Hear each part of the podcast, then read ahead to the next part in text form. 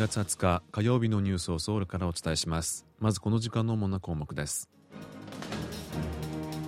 日立造船が韓国の裁判所に預けていた供託金が徴用の被害者側に事実上の賠償金として支払われました。与党と最大野党の二大政党体制にくさびを打つために結成された政治グループが10日余りで分裂しました。政府が進める医療改革への反発として全国の研修医のおよそ半数が退職届を提出しました。今日はこうしたニュースを中心にお伝えします。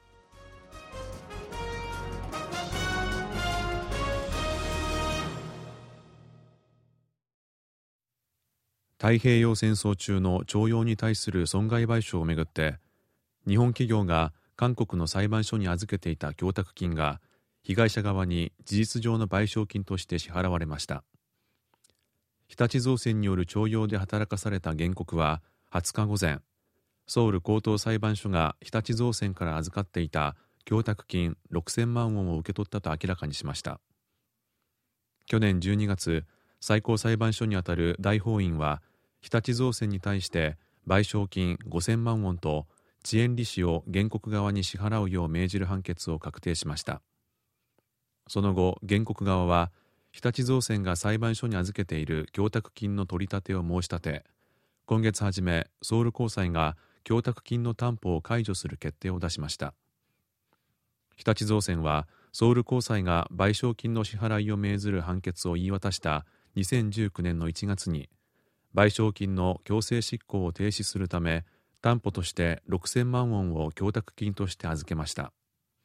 これは徴用問題をめぐって日本企業が韓国の裁判所に金銭を供託した初めてのケースです。原告側の弁護士は日本企業が自発的に出した資金が元徴用工に渡されたのは今回が初めてだ。被害の一部に対する事実上の賠償が日本企業によって行われたという点で意義深いと語りました。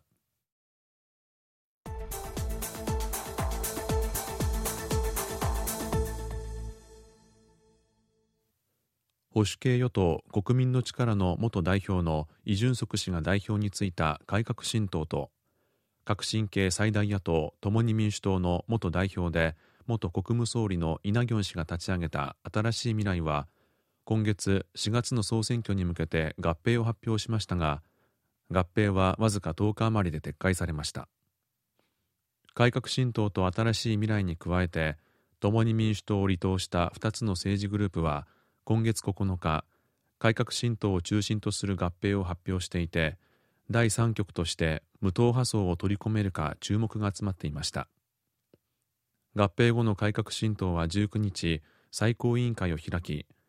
選挙キャンペーンと選挙政策の決定権をイ・ジュンソク氏に一任することを決めました。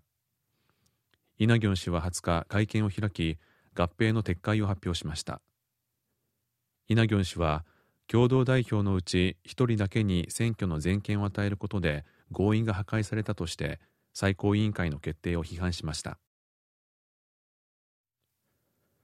保守と革新によって評価が大きく分かれる韓国の初代大統領イ・スンマン氏を主人公にしたドキュメンタリー映画「建国戦争」が観客動員数70万人を突破しました。イ・スンマン氏は日本統治時代の1919年に上海で大韓民国の臨時政府を樹立し臨時の大統領に就任しました。植民地支配からの解放後は韓半島の南北分断に伴い大韓民国が建国された1948年に正式に大統領になり1960年まで大統領を務めました。韓国戦争の休戦後はアメリカ軍の韓国駐留を認めた韓米相互防衛条約を締結し韓米同盟の礎を築いたとされています。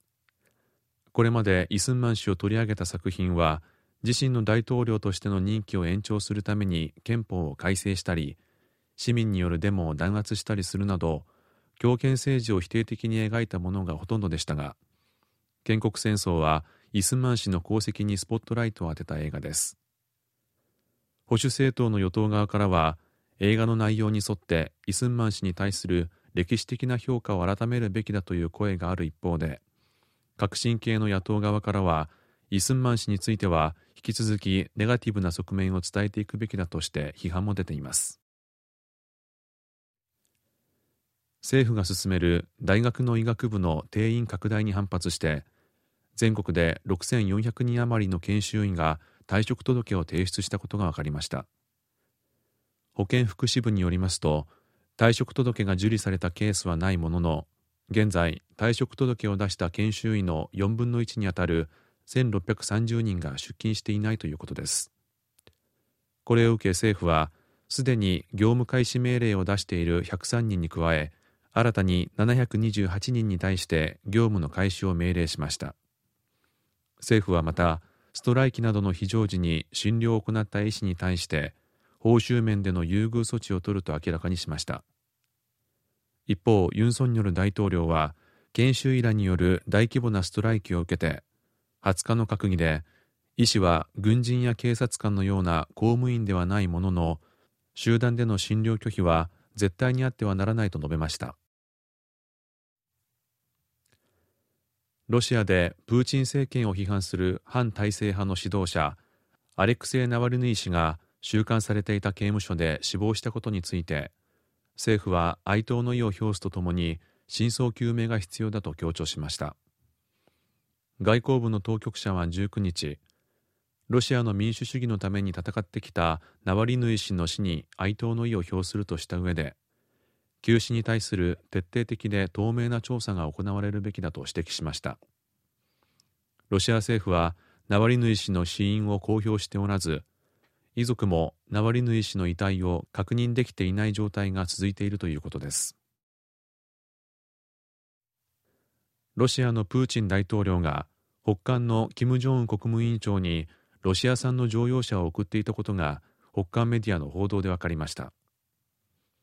国連安全保障理事会は北韓に贅沢品や車などの移動手段を輸出することを禁じています。北韓の朝鮮中央通信は20日金正恩氏の妹金与正氏は両国の首脳の間で結ばれた格別な友好関係の証拠だと述べロシア側に対し金委員長による感謝のメッセージを伝えたということです。一方国連安保理は対北韓制裁として北韓への贅沢品の輸出を禁じていますが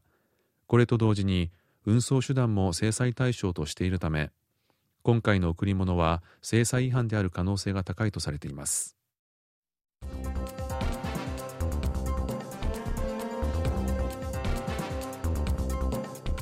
こちらは韓国ソウルからお送りしているラジオ国際放送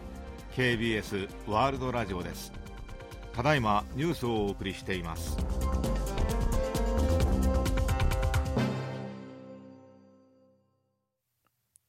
アメリカ産牛肉の輸入において去年韓国が3年連続で世界最大となる一方輸入量自体はおととしから大幅に減少しました。アメリカ農業省とアメリカ食肉輸出連合会によりますとアメリカ産牛肉の去年の輸出は韓国向けが23万381トン中国本土と香港が合わせて20万1500トン。日本が19万8528トンでした。輸入国の順位では韓国が去年も1位となったものの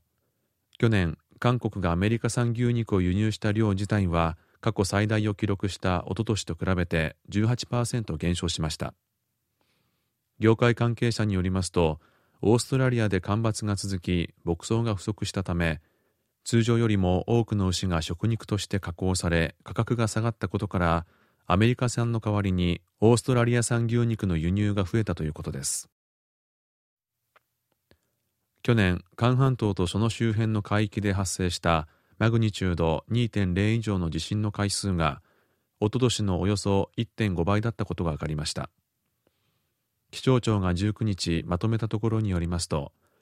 去年韓半島とその周辺で発生したマグニチュード2.0以上の地震は合わせて106回でした。おととしの77回と比べるとおよそ1.5倍に増えています。以上イジンヒョンがお伝えしました。